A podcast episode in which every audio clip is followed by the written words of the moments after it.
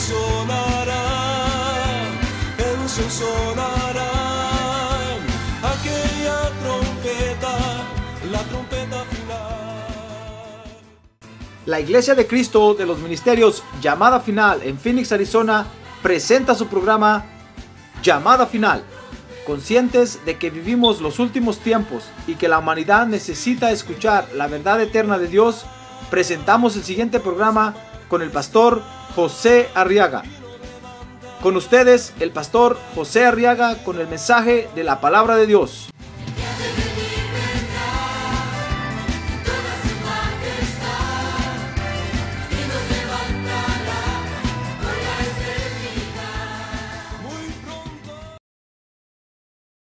El Evangelio de San Lucas, capítulo 7. Y vamos ahora a estudiar la palabra de Dios, hermanos. Vamos a leer los versos del 6 al 9, Lucas capítulo 7.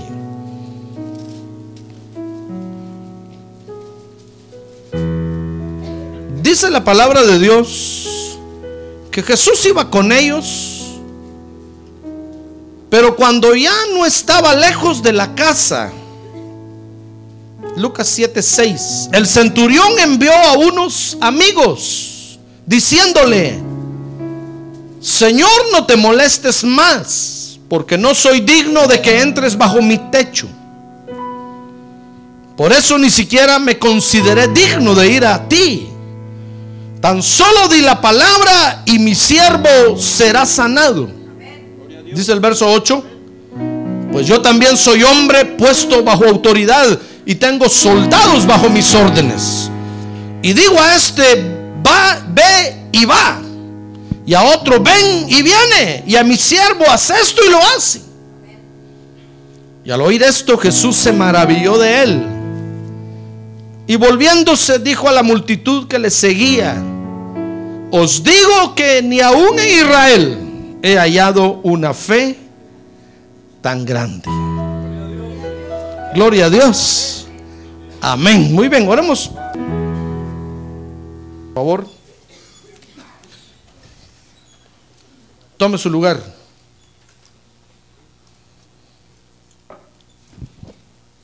Muy bien, quiero que vea conmigo, hermano, en estos versos que vamos a estudiar ahora, o en este acontecimiento que aconteció. Una de las actitudes que Dios o que el Señor Jesucristo está esperando de nosotros. Perdón, hermanos, algo está zumbando por aquí. Muy bien. Y es la actitud que mostró precisamente este centurión romano, este soldado romano. Es la actitud de comprensión. Ahora diga conmigo, la actitud de comprensión. El Señor está esperando que nosotros tengamos la actitud de comprensión, hermano. Porque con esta actitud, fíjese, vamos a obtener la victoria que consiste en que el reino de Dios se va a mover a nuestro favor.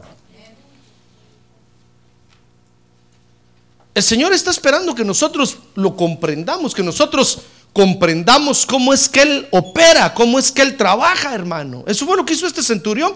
Mire, este centurión le evitó al Señor la fatiga, ¿ya se dio cuenta? Fíjese que tenía un siervo malo y mandó a decirle a Jesús que viniera a su casa a sanarlo. Y dice que cuando llegaron los siervos le dijeron, mira Señor, eh, nuestro patrón, el centurión romano, quiere que vayas a su casa, su siervo está malo. Por favor, hazle ese milagro. Este cómo nos ha ayudado. Hizo una sinagoga para Israel en el pueblo. Es muy buena gente. ¿Cómo nos ayuda? Nos quiere. Es cierto que es romano. Apostólico y romano. Pero nos quiere. Y entonces Jesús dijo, bueno, vámonos pues. Y entonces dice que iba para la casa. Cuando en eso encontraron a otros que venían y le dijeron, mira, dice el centurión que no hay, necesidad que vayas a su casa, solo di la, da la orden. Y eso le sorprendió a Jesús, hermano. El hecho de que este hombre comprendiera cómo trabaja el reino de Dios. Cómo trabaja Dios en su reino. Es eso lo que Dios está esperando de nosotros, hermano. Que pongamos los pies sobre la tierra que no nos elevemos tanto como para creer, hermano, que eh, vamos a vivir en las nubes siempre. No, mire, cuando uno acaba de aceptar a Jesús como Salvador, uno vive en las nubes, hermano. No, pero, pero uno quiere estarse solo en la iglesia, ¿sí o no? Sí. Pero, pero llega un momento en que uno se da cuenta que tiene que ir a trabajar, tiene que ir a estudiar y entonces hay que agarrar otra vez la onda, hermano. ¿Comprende? Y hay que entonces empezar a entender cómo es el reino de Dios. ¿Cómo es el reino de los cielos que ahora el Señor Jesús dejó en la tierra? Mire, en, en años pasados, en siglos pasados, la gente no entendió eso.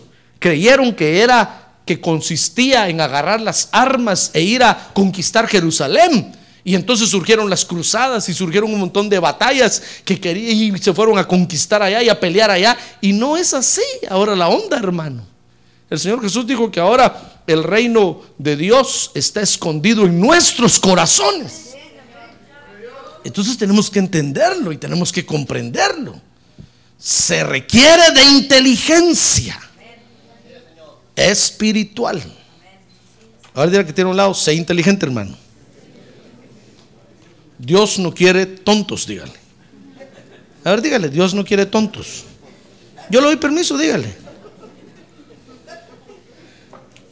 Por eso quiero que estudiemos esto. Fíjese que comprensión, oiga lo que es comprensión, dice el diccionario, es la capacidad o facilidad para entender algo. Entonces Dios quiere que nosotros tengamos la facilidad y la capacidad de entenderlo a Él, hermano. Nosotros queremos que Dios nos entienda a nosotros y Dios nos entiende muy bien si Él nos hizo.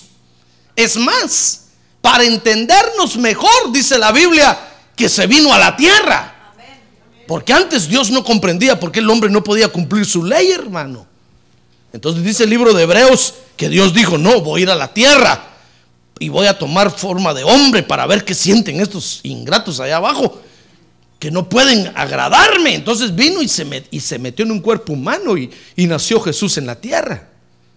Y entonces probó lo que se siente ser hombre. Por eso ahorita el Señor Jesús está a la diestra del Padre Celestial, intercediendo por usted y por mí. Ah, gloria a Dios, porque ahora sí nos entiende bien. Ahora sí nos comprende, dice la Biblia, que Él fue tentado en todo, pero sin pecado. Probó todas las tentaciones, las probó. Las suyas, las mías y las del vecino, todas juntas las probó. Es más, cuando murió en la cruz del Calvario, dice la Biblia, mire, esta semana están celebrando eso, ¿verdad? Dice la Biblia que, que en su cuerpo llevó todas las enfermedades, hermano. Imagínense, ahí, ahí, ahí en ese momento Jesús llevaba el cáncer, el SIDA, llevaba eh, todas las enfermedades. Amigdalitis crónica, moquitis aguda, ojitis, ¿cómo se llama la enfermedad de los ojos? Conjuntivitis, caída de pelo todas las enfermedades, pie de atleta, todas las enfermedades que usted conoce y que, faltan todavía por tal vez el mundo por conocer, Jesús las llevó en la, cruz del Calvario. En un ratito vivió todo eso el hermano. Por eso ahora nos puede entender muy bien. Nosotros queremos que Dios nos entienda. Usted quiere que Dios lo entienda, ¿verdad? Sí, Dios lo entiende a usted.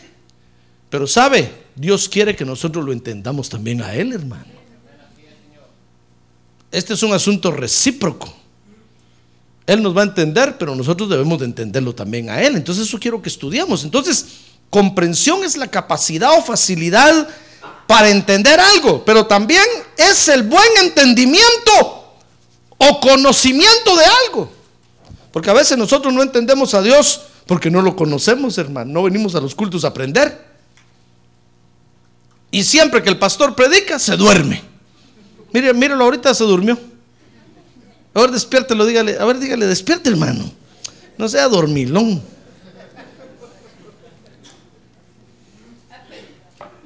Por eso no comprende a Dios, por eso no entiende a Dios, porque no lo conoce. siempre que se enseña de Dios, usted le da un sueño profundo. No, despierte hermano, es hora de conocer a Dios para entenderlo, para comprenderlo. Gloria a Dios, démosle un aplauso al Señor Jesucristo esta noche. Gloria a Dios.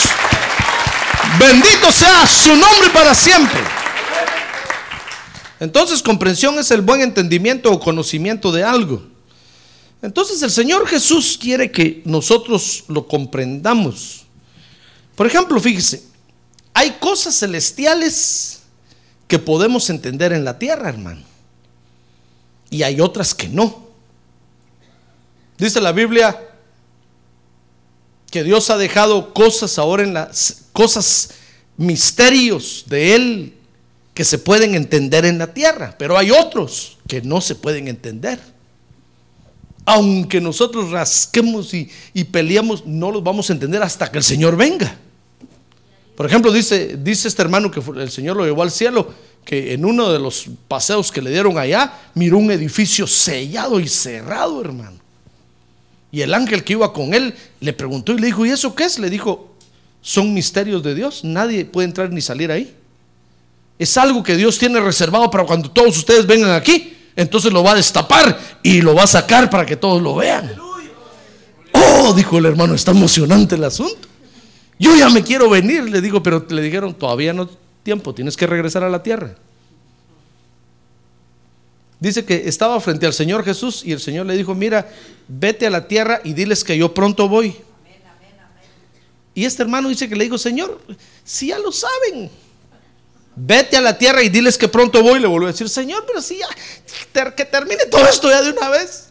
Entonces dice que el Señor como que se molestó, le dijo, vete a la tierra y diles que yo pronto. Entonces se asustó. dijo, a las órdenes, jefe.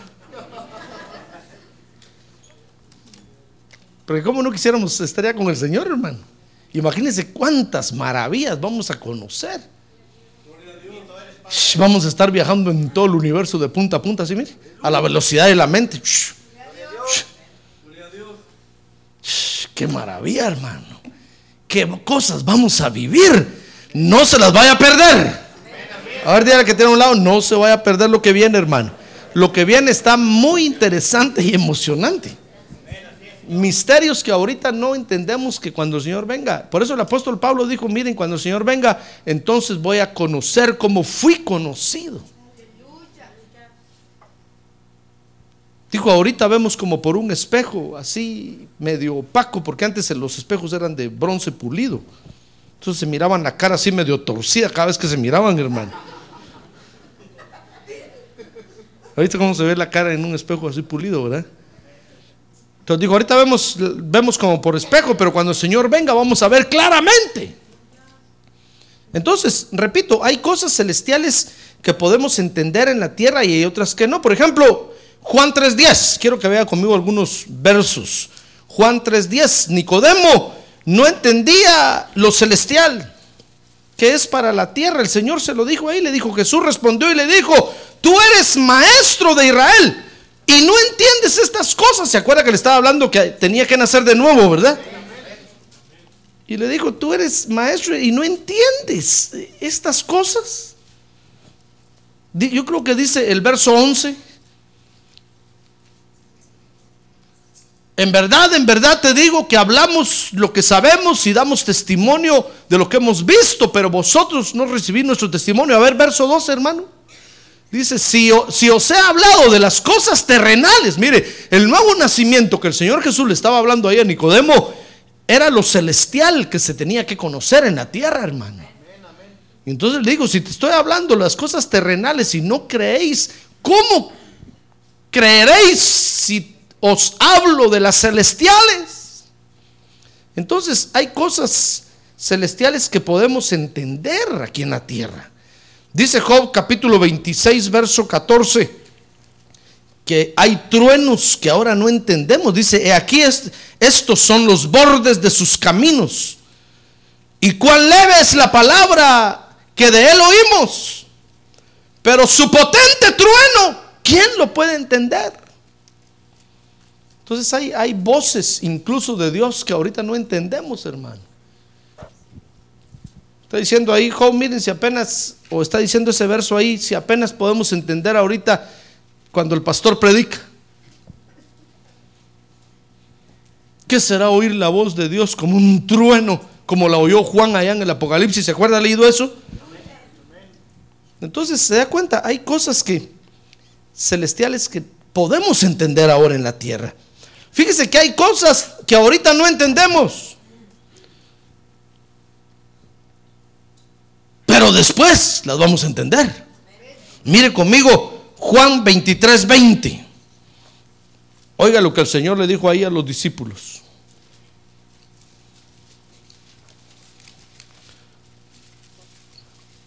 Dice Juan 23, 20, y él respondió, los judíos se han puesto de acuerdo.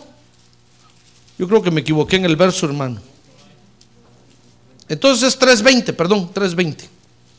Le puse un 2 de más a este asunto. 3.20 sí hay, ¿verdad? No, tampoco. Es que son tantos versos que me confundí con este.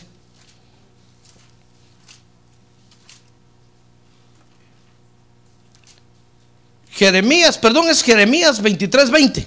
Ya necesito lentes, hermano. No los traje. No es por ceguera, es por la edad.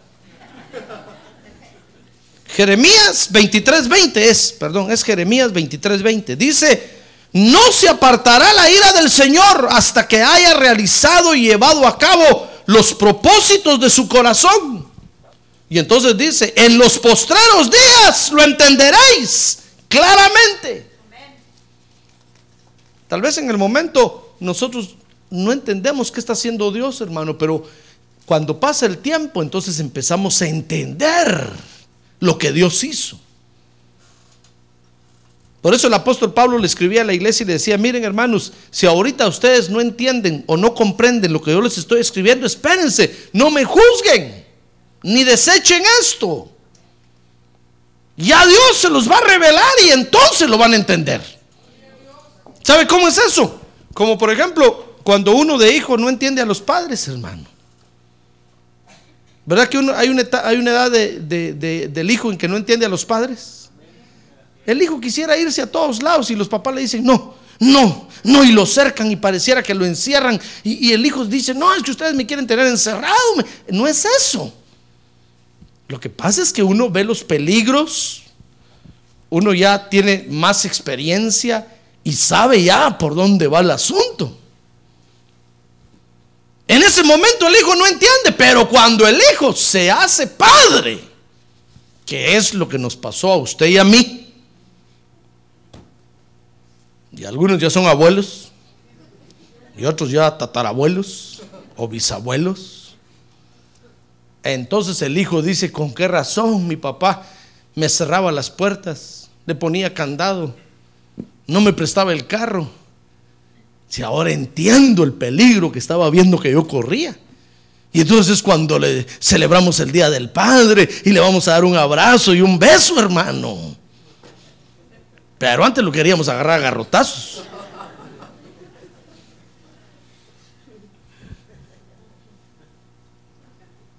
Así es esto. Hay cosas que Dios hace y que ahorita no entendemos.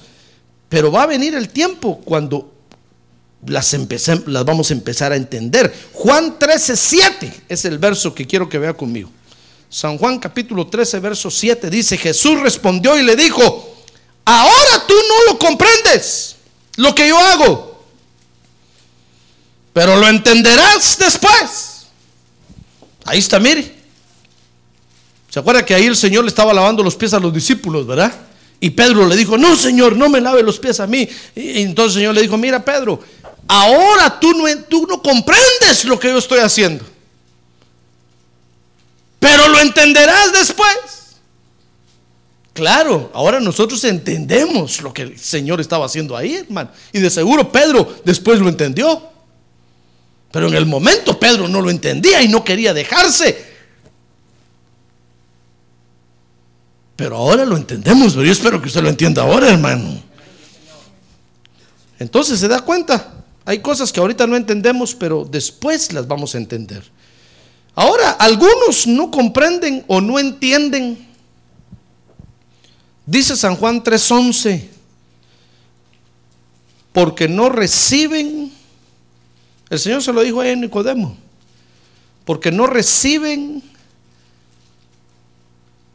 o no le creen a Jesús. Dice ahí, en verdad, en verdad te digo, le dijo el Señor a Nicodemo, a Nicodemo, que hablamos lo que sabemos y damos testimonio de lo que hemos visto, pero vosotros no recibís nuestro testimonio.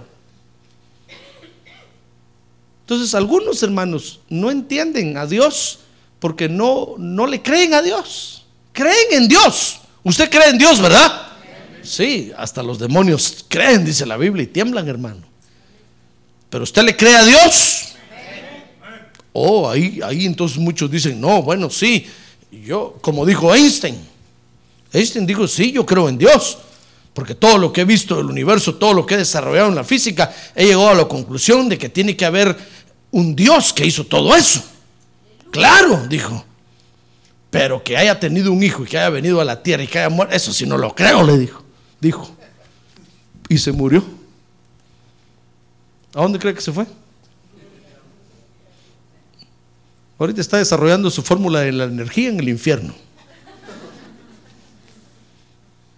No, si, si solo al ver el cielo uno tiene que decir, no, claro que hay un Dios, pues. Esto no es producto de la casualidad. Solo con vernos nosotros tenemos que decir, claro que hay un Dios que nos hizo. Nosotros no venimos del chango. No venimos del monkey ni del donkey. Tal vez algunos sí, ¿verdad? Pero nosotros los seres humanos no venimos de ninguno de esos animales. Dios nos hizo. ¿Verdad que es fácil creer en Dios? Es fácil creer en Dios, pero creerle a Dios es otra historia, hermano. Eso es lo difícil. Y nosotros tenemos que creerle a Dios.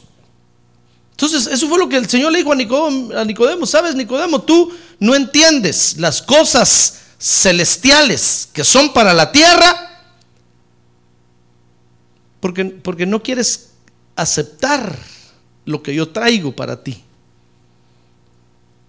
Entonces, algunos hermanos no entienden, no comprenden a Dios.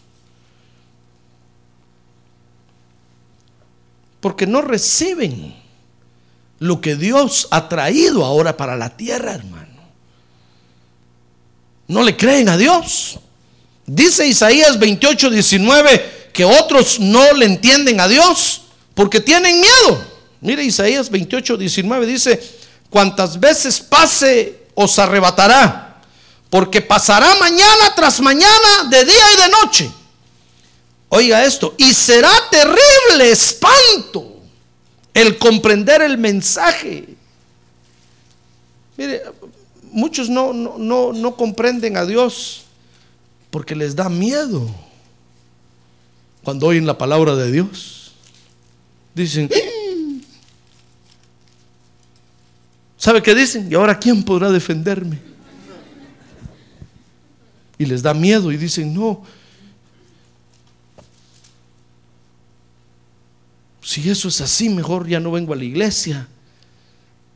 Como le dijeron a Jesús una vez, Señor, si eso es así, entonces ¿quién va a poder salvarse? Y entonces el Señor les dijo, solo a los que mi Padre llame. A los que no son llamados, claro que no se van a salvar y nunca van a entrar. O cuando, le dijeron, cuando el Señor estaba hablando del, del matrimonio, entonces le dijeron, Señor, si eso es así, entonces ¿quién se va a casar? Claro, le dijo el Señor, Solo a quien mi Padre se lo permita va a aguantar esto. Los que no, no lo van a aguantar. ¿Comprende? Entonces muchos no, no comprenden a Dios porque les da miedo, hermano. Les da miedo al escuchar la palabra de Dios, les da miedo a escuchar el mensaje y entonces empiezan a, empiezan a creer que el Evangelio es una serie de prohibiciones y como que a uno lo tienen amarrado eh, con los ojos cerrados con los oídos tapados, con la boca tapada, para no ver, no oír y no hablar. ¿Así lo tiene Dios a usted? ¿Así lo tiene Dios a usted? No. Hermano, creen que en el Evangelio nos amordazan. Como que en el Evangelio nos reprimen. ¿Por qué cree usted que, que la gente ahora que están de moda las marchas estas, ahí cuando los entrevistan dicen, ¿dónde están las iglesias? ¿Dónde están los pastores? Porque creen que aquí en la iglesia yo los amenazo a ustedes. Y entonces, entonces nin- ningún cristiano va a esas cosas, hermano. Porque dicen es que en la iglesia los tienen reprimidos, les meten miedo. Y no, no es eso. O lo tengo amarrado yo aquí a usted para que no vaya. No, si usted quiere, vaya.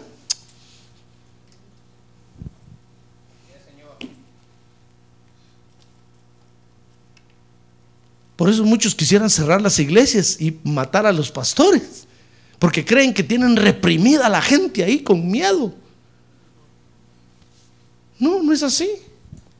El que quiere aceptar la palabra de Dios la acepta, el que la quiere rechazar, que la rechace. Es, es fácil. Nadie está amenazado ni intimidado. No, no, no, no. Usted es libre. ¿Se da cuenta? Nadie, a nadie tenemos reprimido, hermano. Pero cuando la gente escucha el mensaje de la palabra de Dios, se asusta y entonces le da miedo. Y entonces prefieren mejor cerrar los ojos y no comprender a Dios. Entonces muchos no comprenden a Dios porque les da miedo. Dice Isaías 52, 6 que otros no comprenden a Dios por ignorancia. Dice Isaías 52, 6, por tanto mi pueblo conocerá mi nombre. Así que en aquel día comprenderán que yo soy el que dice, heme aquí.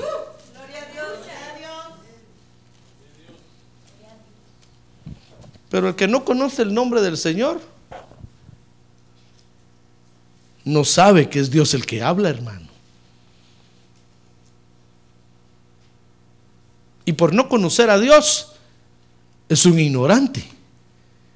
Y entonces al ser uno ignorante, uno no comprende muchas cosas que pasan. Acuérdense que el Señor le dijo, le dijo a aquellos, a aquellos, ustedes cometen error porque ignoran las escrituras y el poder de Dios. Son las dos fuentes de error que hay.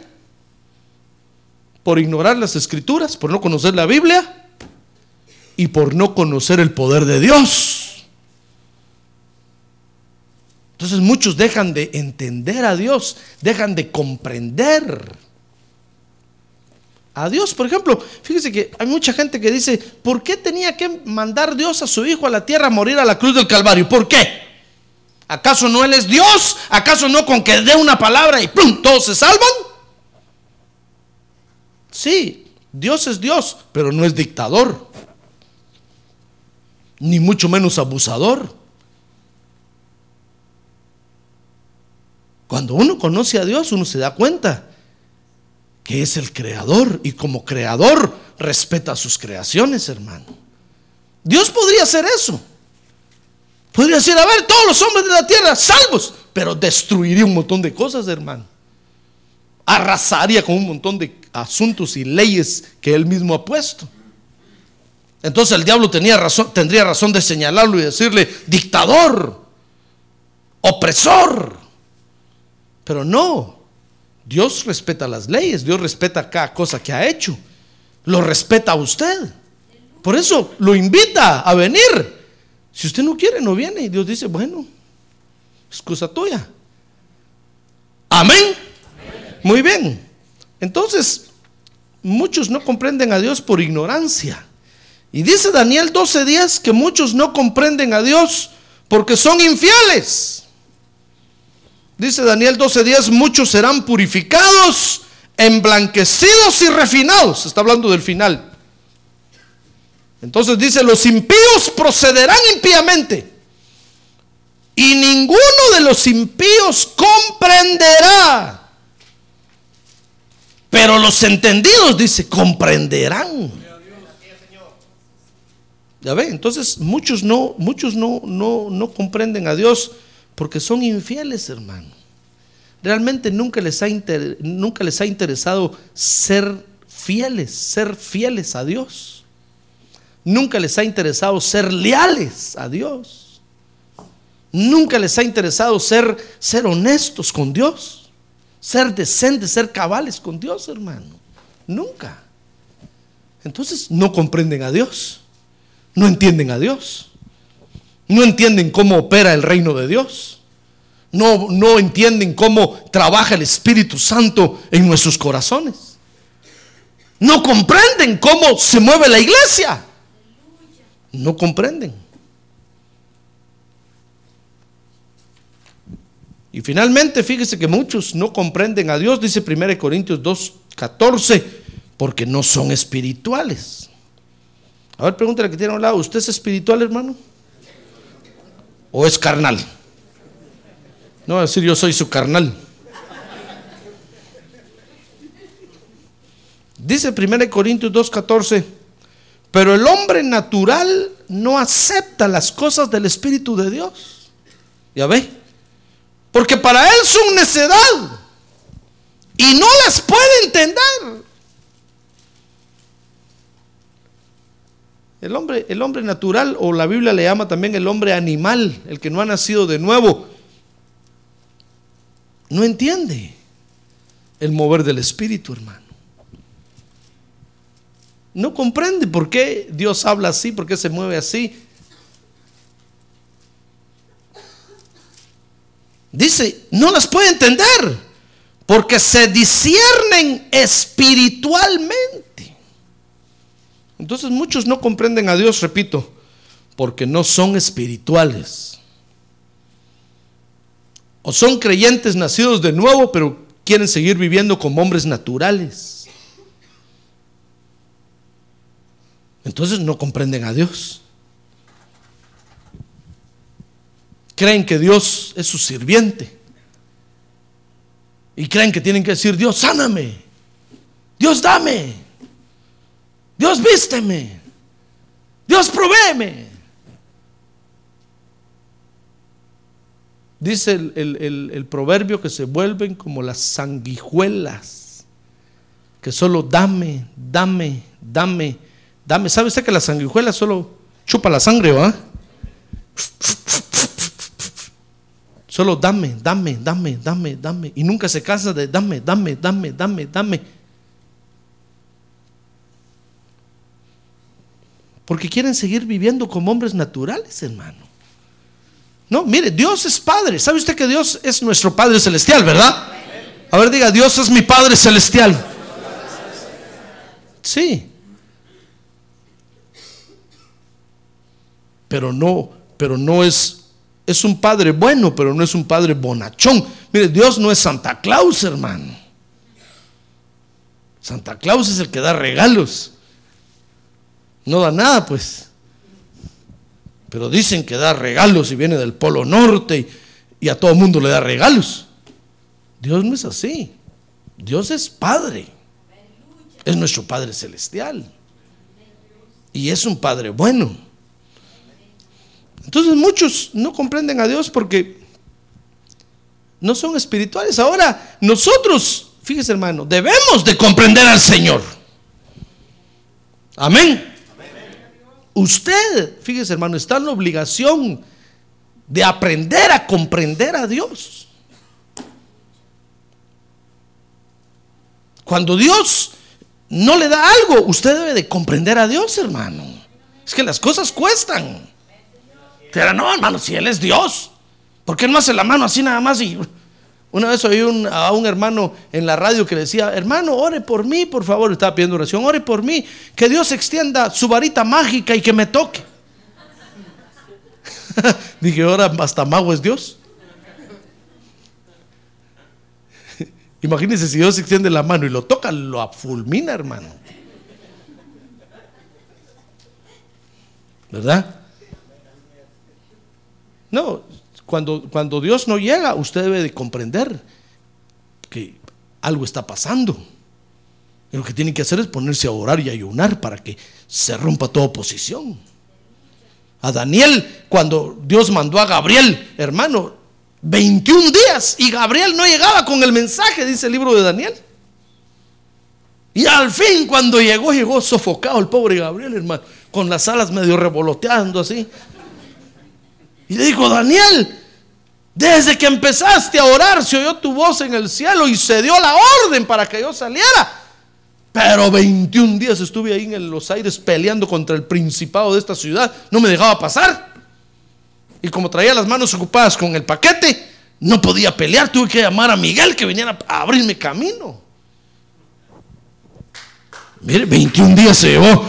Ah, gloria a Dios. 21 días se llevó el mensaje para llegar hasta Daniel.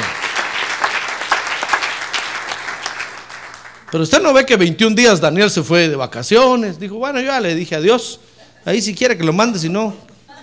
No, dice que estaba orando y ayunando los 21 días, hermano. Diciéndole, Dios, acuérdate, Dios, ten misericordia de nosotros. Dios, Dios, Dios, Dios. Y uno al 21 días llegó, el, llegó Gabriel. Nosotros creemos que a Dios no le cuestan las cosas. Claro que le cuesta, hermano. ¿Acaso no le cuesta a Dios convencerlo a usted para que venga al, culto el martes en la noche? Ja, ja. Vaya si no. ¿Cuántos martes hace que no lo veo a usted aquí en las noches, hermano? A ver, día que tiene un lado, están hablando a usted, hermano. Hasta ahora lo vuelvo a ver. Ya casi le canto la canción que dice, oh, qué gusto de volverte a ver. Hermano, se olvida usted. Y el Espíritu Santo le está hablando todos los días. ¿Verdad que vas a ir al culto hoy? ¿Verdad que sí? ¿Verdad que sí vas a ir al culto? Y usted, "Ah, voy a ver. A mediodía, ¿verdad que sí vas a ir al culto? "Ah, sí, Dependiendo a qué hora salga del trabajo, yo soy muy ocupado. Yo, y si me ponen overtime, no, no voy a. Las 5 de la tarde el Espíritu Santo, "¿Ver- ¿verdad que vas a ir al culto hoy? ¿Verdad? Ay, hermano, y al fin dice usted, "Bah, solo porque Dios me estaba de molestar, solo por el compromiso voy a ir.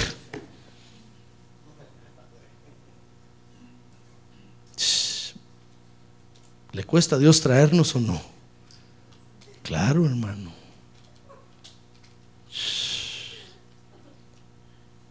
¿Sabe qué hace Dios? Tiene que estar buscando algo para motivarnos, hermano.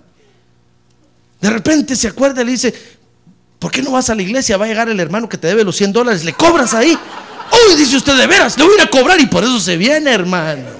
Y todo el culto pasa así, estirando el cuello, mire. No vino el ingrato ese. Y él viene y le vuelve a decir, uy, sí va a llegar. Y usted, no, este hermano no llega nunca a la iglesia. Entonces el Espíritu le dice, anda a hablar con el pastor y dile, hoy sí, voy a ir para hablar con el pastor. Y por eso se viene. ¿Cómo le cuesta a Dios, hermano? Ya ve, las cosas cuestan, hermano. No crea usted que son free.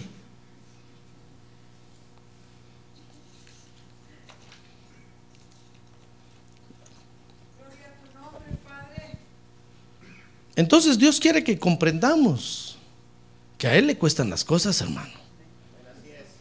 Fíjese que liberarlo a usted de un vicio le ha costado a Dios. Y usted ya lo volvió a agarrar otra vez. Y Dios dice, ¿y este? ¿Cómo me costó romper esa cadena? Cadenota que andaba arrastrando. Parecía el encadenado, aquel que espanta de noche, que suena la cadena en toda la noche, dice. Me costó romperle esa cadena. Y ya la, ya, la, ya la agarró otra vez. Ay, hermano. Desconsiderado, dice Dios. Este cree que no me cuestan a mí las cosas. No, tenemos que comprender a Dios. Mire, las cosas en la vida le cuestan a usted o no. ¿Verdad?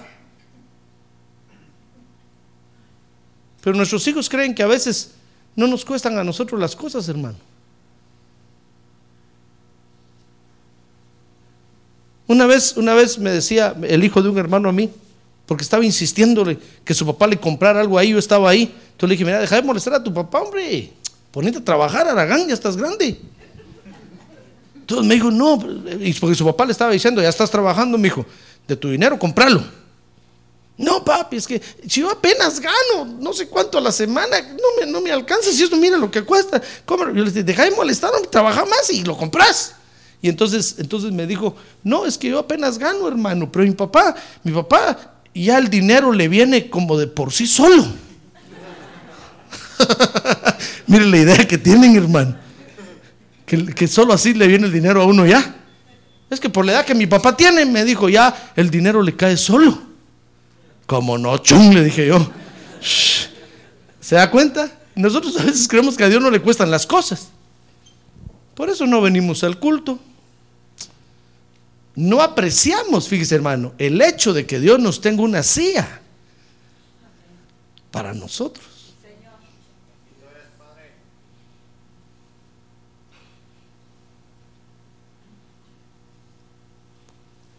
Creemos que a Dios no le cuestan las cosas, hermano. Claro que le cuesta. Dice, dice Deuteronomio 8.3. Vea conmigo Deuteronomio capítulo 8, verso 3. Oiga lo que Dios le dice a Israel ahí. Y te humilló y te dejó tener hambre. Y te alimentó con el maná que no conocías. Ni tus padres habían conocido. Entonces dice, para hacerte entender que el hombre no solo vive de pan. Shh, hermano, sino que vive de todo lo que procede de la boca del Señor. Ya ve que tenemos que entender a Dios, hermano. Y usted va, estaba a decir, Señor, yo ya tengo muchos tiempos sin trabajo. ¿Será que me oyes o no? Es que algo le tiene, tiene usted que entender de Dios ahí, hermano.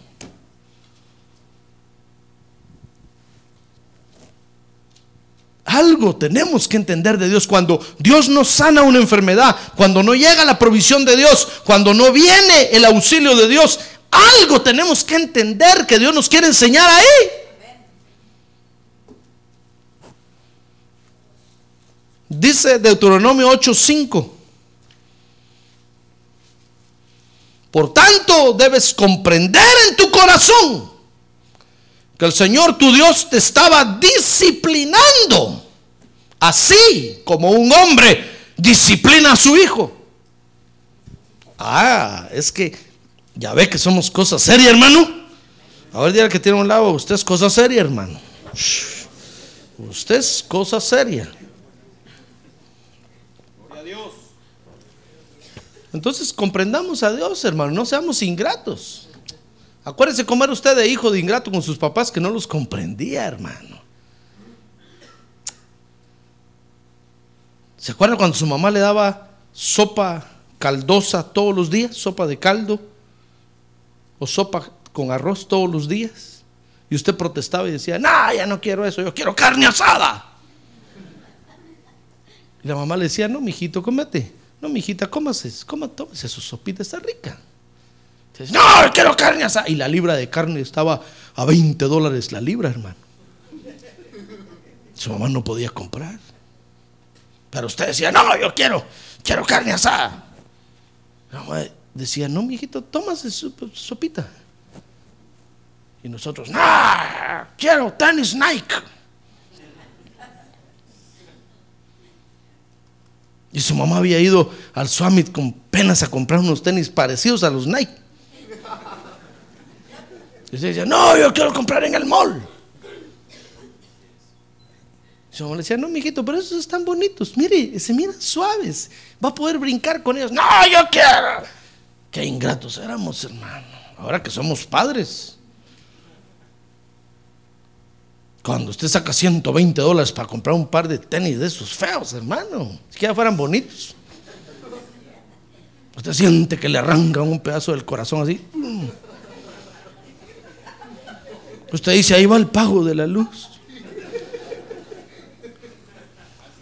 Ah, pero el hijo está haciendo berrinche. Usted dice, qué ingrato es este amigo, no me entiende, no me comprende. No, Dios quiere que lo comprendamos, hermano. que entendamos que Él, Él es Dios. Y Él se está moviendo y está trabajando. ¿Sabe qué idea tenían los fariseos cuando Jesús vino a la tierra? Que el Padre estaba en una hamaca y le estaban echando aire así y tomándose una Pepsi.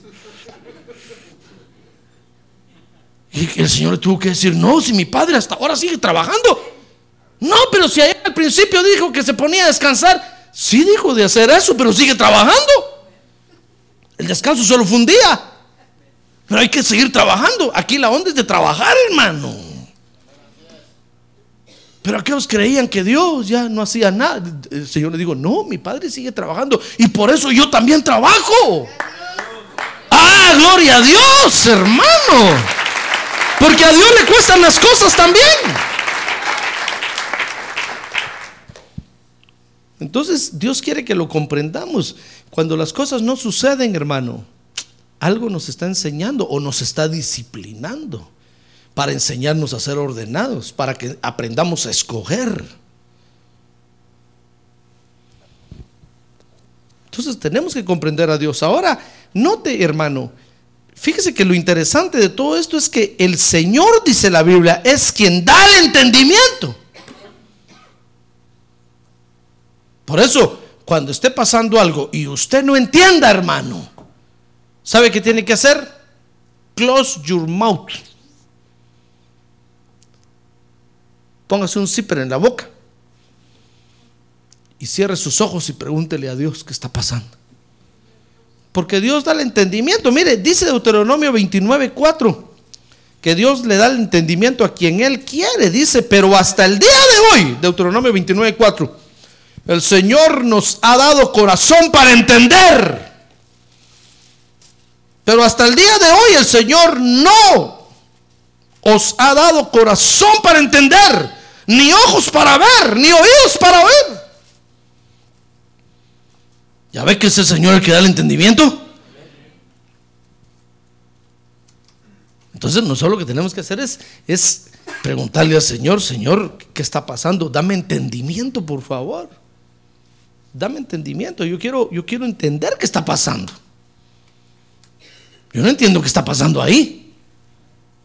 Yo solo veo que unos corren para un lado, corren para otros, otros suben, otros bajan, pero no entiendo qué está pasando.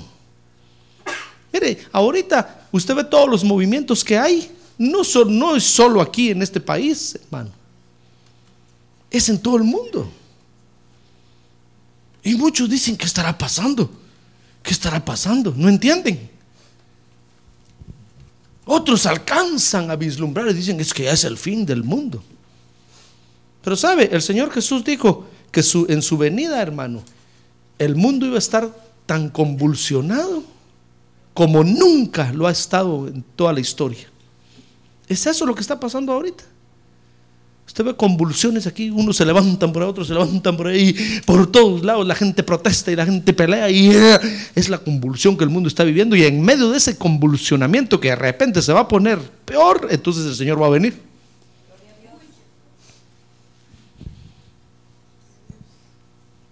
Pero tenemos que pedirle al, al, que da el entendimiento que nos haga entender, hermano. Dice Daniel 10:12 que lo que hay que hacer es pedirle a Dios que nos dé entendimiento. Mire conmigo Daniel 10:12. Dice Daniel 10:12. Entonces me dijo, no temas Daniel, porque desde el primer día en que te propusiste en tu corazón entender y humillarte delante de tu Dios, fueron oídas tus palabras y a causa de tus palabras he venido, le dijo Gabriel. Entonces lo que tenemos que hacer es, humillarnos y pedirle al Señor que nos dé entendimiento, porque Él es el que da entendimiento. A quien Él quiere lo ciega y a quien Él quiere lo hace ver. Y dice Efesios 1:18 que el apóstol Pablo pedía que Dios iluminara. Ve ese verso conmigo, Efesios Efesios 1:18 dice, "Mi oración es que los ojos de vuestro corazón sean iluminados." para que sepáis cuál es la esperanza de su llamamiento y cuáles son las riquezas de la gloria de su herencia en los santos. Gloria a Dios.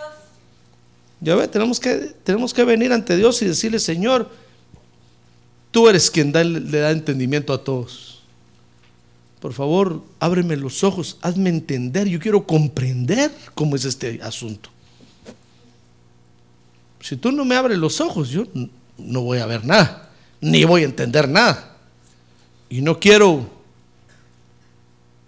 caer en la tentación de rebelarme contra ti, de pelearme contra ti. Ya sabe qué tenemos que hacer, ¿verdad? ¿Quieres? A ver, levante su mano, quiere decirle, Señor, dame entendimiento. Ilumina mis ojos para que yo pueda ver. Amén. Baje su mano. Ahora, el Señor Jesús entonces, hermano, fíjese que esperaba que lo comprendieran cuando vino en su ministerio. Dice Juan 1.5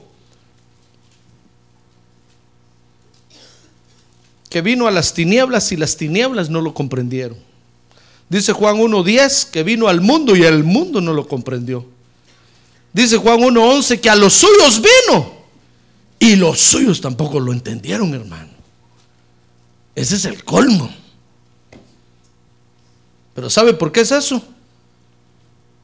Porque toda la vida nos enseñaron a nosotros que como Dios todo lo puede, como Dios es Dios, no le cuesta nada, nada.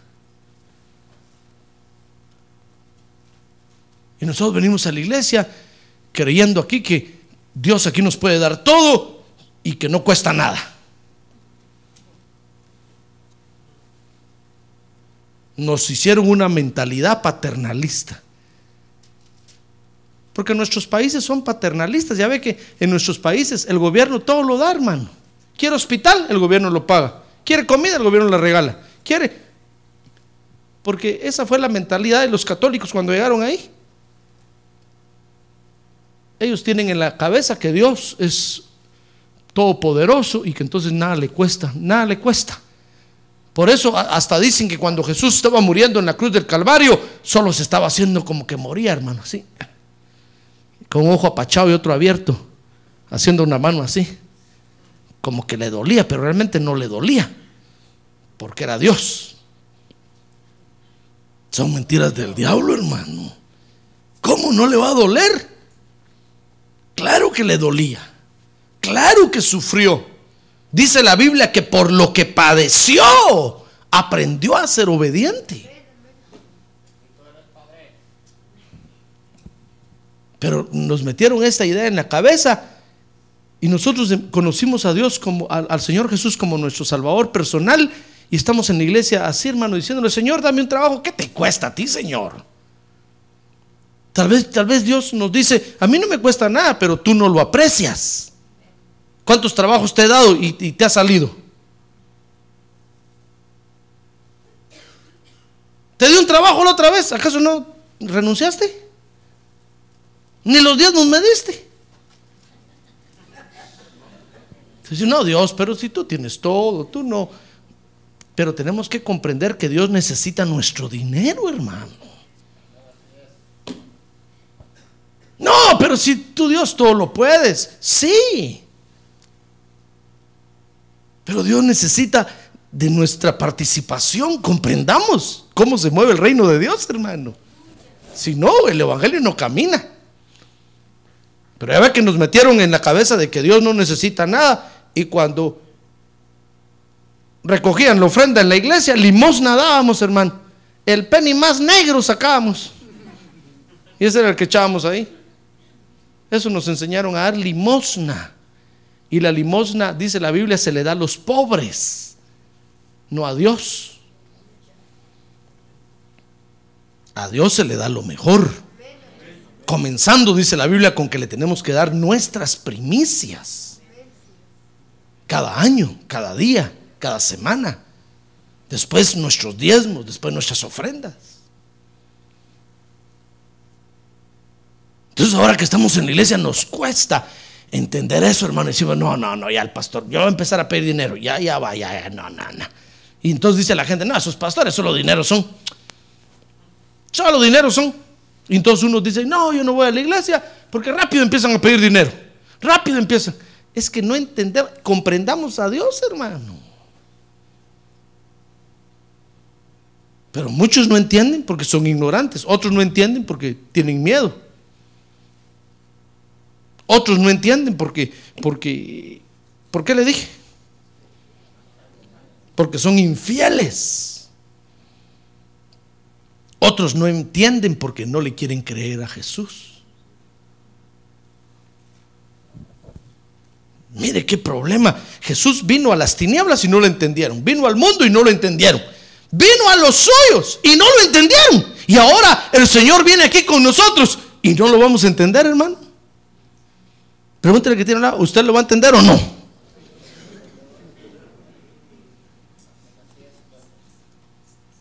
Tenemos que entender, hermano. Tenemos que entender cómo se mueve Dios. Amén. Muy bien. Pero fíjese que lo impresionante de esto, ahora sí, vamos a San Lucas capítulo 7. Ahorita vamos a empezar a estudiar la palabra, hermano. Gloria a Dios. Ahora dígale que tiene un lado, ánimo, hermano. Ánimo. Gracias a Dios que hoy es martes.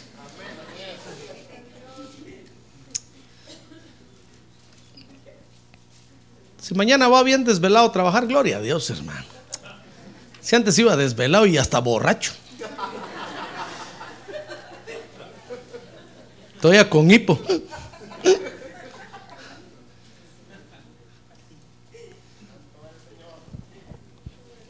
Fíjese que lo que sorprendió al Señor, hermano, es ver que un centurión, fíjese, su pueblo, la iglesia no lo entiende. Pero uno que no es de la iglesia, sí lo entiende. Eso fue lo que sorprendió al Señor. Y sabe, a eso le dijo, a eso le llamó, qué gran fe la de este hombre. Porque me comprende. Comprende cómo me muevo yo, comprende cómo se mueve el reino de Dios, comprende cómo es Dios, comprende qué necesita Dios. ¿Va a comprender usted a Dios o no? Mire, nosotros somos creyentes de Dios en las buenas y en las malas, hermano. Como el matrimonio, hasta que la muerte los separe. Usted es miembro de esta iglesia en las buenas y en las malas. Si yo me enfermo, usted es miembro de aquí. Si yo me muero, usted es miembro de aquí. Si yo cayera, usted es miembro de aquí, hermano. ¿Sí o no? En las buenas y en las malas, hasta que la muerte nos separe. Ah, pero hay quienes vienen y dicen, no, es que a mí no me gusta lo que el pastor dice. No, mejor me voy de la iglesia porque a mí no me... Hermano, usted no entiende a Dios. ¿No comprende usted lo que Dios quiere hacer y está haciendo? No, es que a mí no me gusta como el hermano me dice ahí, me grita, me... No, no, no, eso no, mejor me voy. Hermano, comprenda. Por favor, póngase las pilas. Ever ready.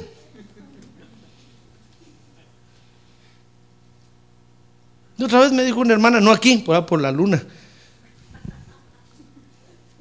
Fíjese, le iban a celebrar el cumpleaños al pastor. Le pidieron a esta hermana que llevara un pastel. Se enojó por eso. Dijo, no, mejor ya no ir a la iglesia. Me dijo, yo andaba visitando por ahí. Me dijo, ya no. ¿Y por qué le dije? Es que ya la esposa del pastor ya me está pidiendo un pastel. Después ya me va a pedir que vaya a cocinar allá. Después ya no, ya, no, voy. Dijo, what happened with you? ¿Qué pasa, hermano? ¿Qué, qué, qué cree usted ser? ¿Quiere ser turista en la iglesia? No se puede, hermano. Usted es miembro aquí. Se supone que su mente y su corazón están aquí. Si no, ¿por qué viene?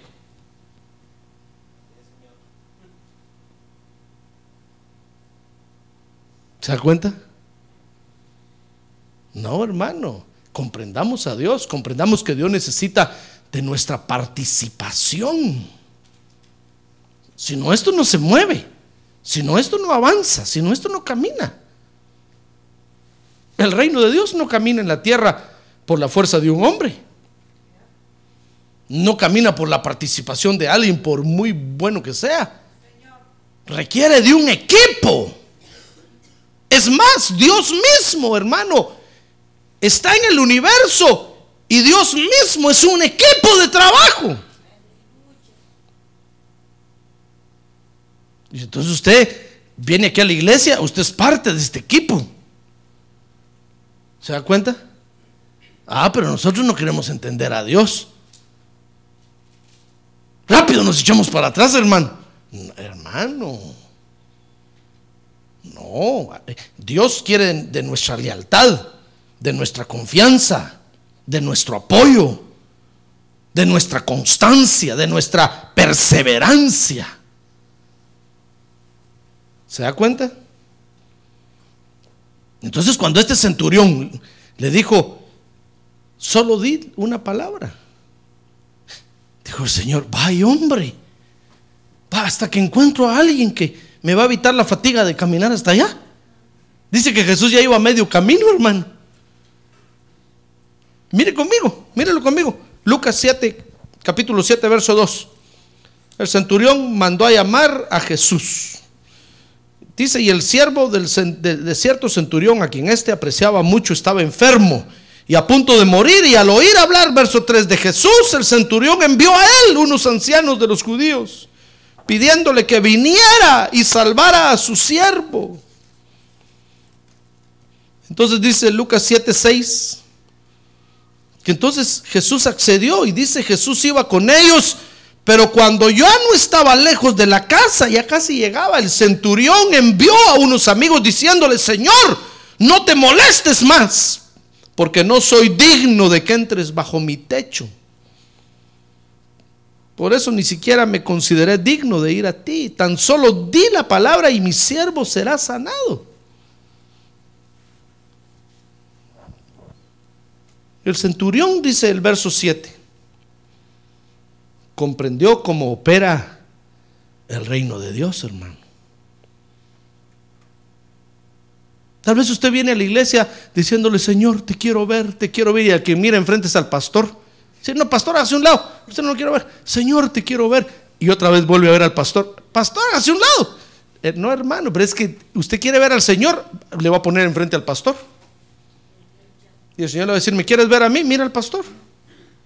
Señor, pero yo contigo quiero, contigo. Sí, pero ahí está el pastor. Habla con él.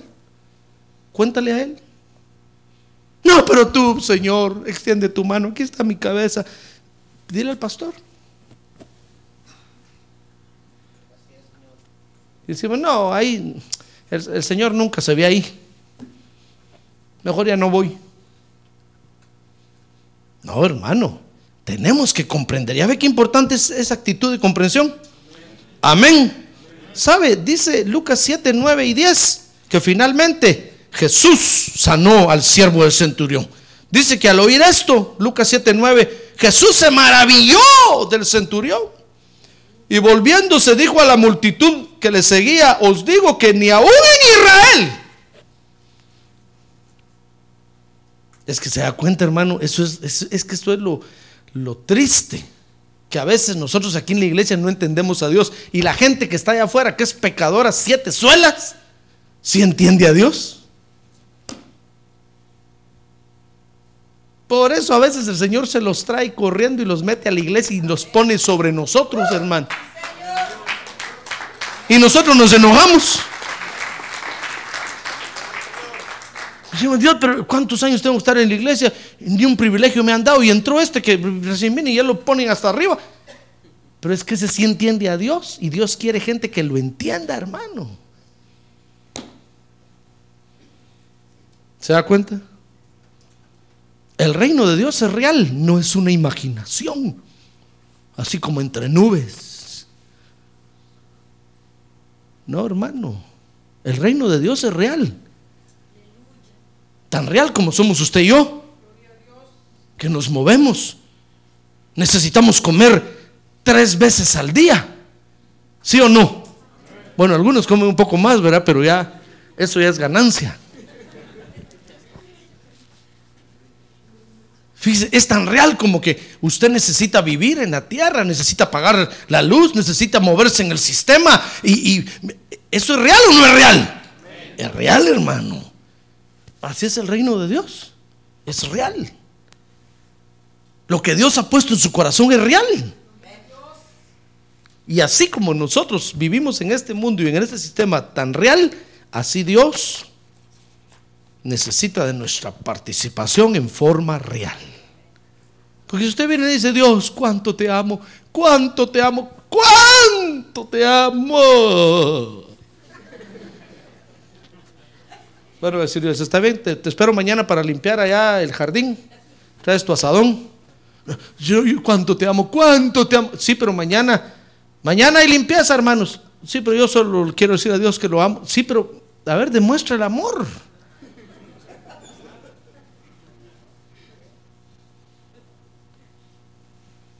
Si no es pura ilusión, es irreal, es imaginación. ¿Se da cuenta? No, hermano, Dios necesita de nuestra comprensión. Mire, yo termino diciéndole la actitud de comprensión, hermano, o la actitud de entender a Dios, es importante para que el reino de Dios se mueva a nuestro favor. ¿Acaso no a favor del centurión se movió el poder de Dios ahí? Y el Señor se quedó asustado, hermano. Dijo, qué hombre tan terrible este, ¿cómo me comprende? Estos que andan conmigo, cabeza dura, no me entienden. Y este qué fácil me entendió. Ni en Israel he encontrado a alguien que me comprenda también, como este hombre. Imagínense que Dios diga, en la iglesia todos están idos de la mente. Saber qué están pensando. Quiero hacer grandes cosas con ellos y saber qué están pensando. Y otros que están allá afuera entienden a Dios y comprenden, hermano. Eso fue lo que el Señor dijo ahí, mire, ni en Israel he encontrado a alguien que me comprenda tan bien como este. Por eso, ¿usted quiere que el poder de Dios se mueva a su favor? Amén. Entonces comprenda a Dios. Comprenda a Dios, hermano. Ahora que tiene un lado, comprenda a Dios, hermano. Comprenda a Dios. Mire, si proponemos en nuestro corazón entender a Dios, ¿sabe qué dice la Biblia? Él nos va a dar entendimiento. Tal vez hasta ahorita usted no había pensado en eso. No, yo, de, de, de veras, hermano. Yo nunca me había puesto a pensar que a Dios le cuesta pagar la luz aquí, ¿verdad? Sure. Yo pensé que se la daban gratis a Dios.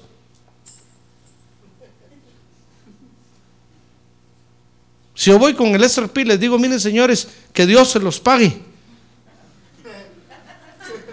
¿Qué cree usted que me van a hacer? Van a decir, este pobre este anda tocado de la mente.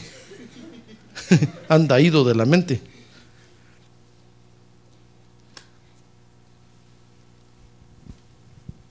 Una vez, una vez cuando andábamos comprando templo, llamé yo al vendedor, hermano, porque vendían un templo.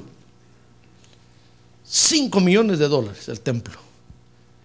Cuando yo lo vi en el internet dije, qué bonita todo, qué bonito todo esto. Yo lo quiero ir a conocer, pero solo por conocerlo. Solo por conocerlo, Señor, dame el privilegio de irlo a conocer. Entonces llamé al vendedor y le dije, mire, eh, ya vi que venden tal templo. O sí me dijo, véngase para acá y me fui. Entonces estaba frente a él y le dije, mire, ¿por qué no me va a enseñar aquel templo? Sí me dijo, le voy a enseñar, véngase. Y me fue a enseñar uno chiquitito para 25 personas, me dijo. Mira este. Oh, sí, le dije, está chiquito, pero muy chiquito. Está bonito, le dije, pero muy chiquito. Nosotros no cabemos ahorita ahí, le dije. Mire, vaya a enseñarme aquel de 5 minutos. Sí, me dijo, venga a ver este otro y me voy a enseñar otro un poquito para 50. Está lindo, hermoso, precioso. Le dije, pero yo quiero ir a ver a aquel. Y me dijo, ¿tiene 5 millones en la mano? Se lo voy a enseñar. Ah, no, le dije, no, yo no tengo, tengo que buscar un banco, tengo que ver qué hago, le dije. Entonces no me dijo. Porque ya muchos me han dicho que Dios les va a dar y todavía lo estoy esperando y ya no regresaron. Antes de que me diga eso, me dijo. Porque se creen con mucha fe. Y me han dicho, no, pero Dios me va a dar. Todavía lo estoy esperando, ya no regresaron.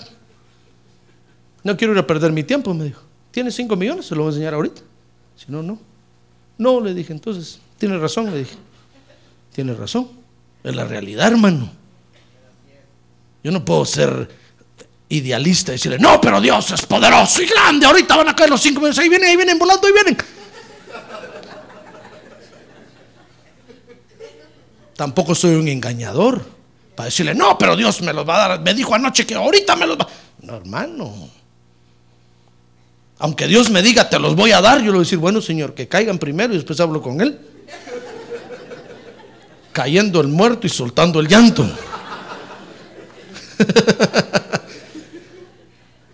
¿Comprende? Es que, es que el reino de Dios es real, hermano.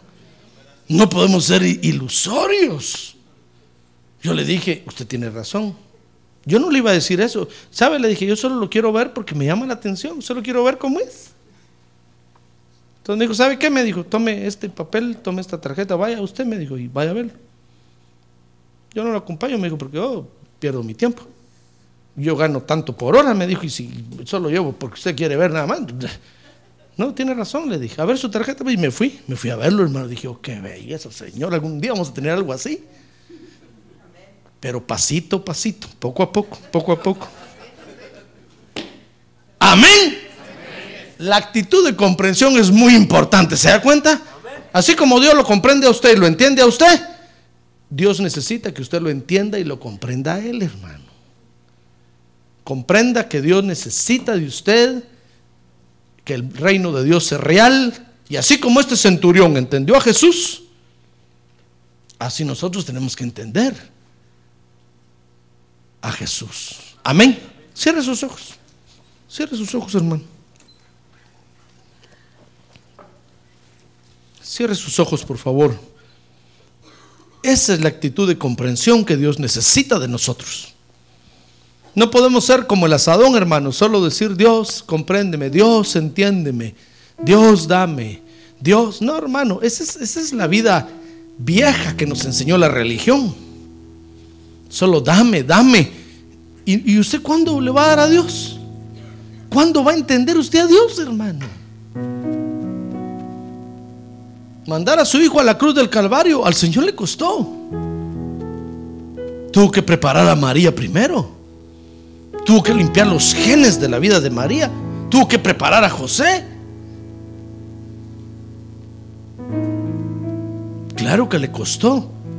Levantar esta obra aquí en Phoenix a Dios le ha costado, hermano. Claro que le ha costado. Traernos a la iglesia a Dios le cuesta. Claro que le cuesta, hermano.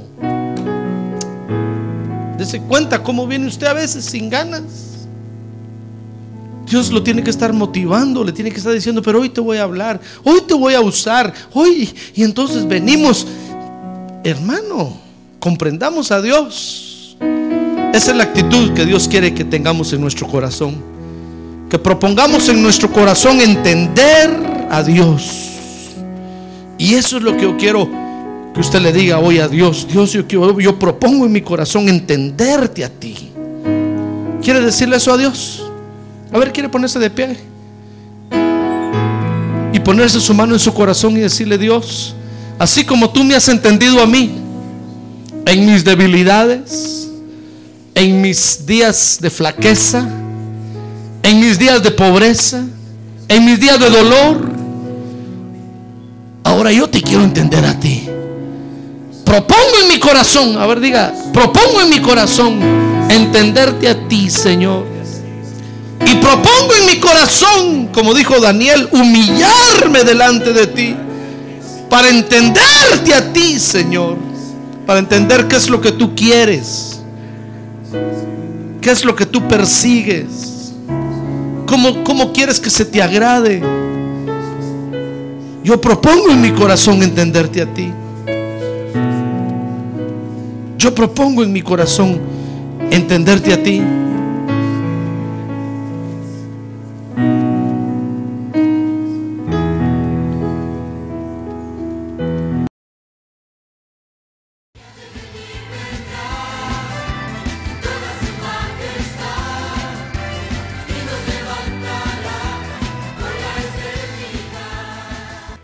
Iglesia de Cristo de los Ministerios Llamada Final en Phoenix, Arizona, cumpliendo con la comisión de Joel 2.1, presentó su programa Llamada Final. Esperamos que nos vuelva a sintonizar la próxima semana a la misma hora por esta emisora. Los invitamos a nuestras reuniones en el 6023 Norte 71 Drive, esquina con Bethany Home Road. Para mayor información puede llamarnos al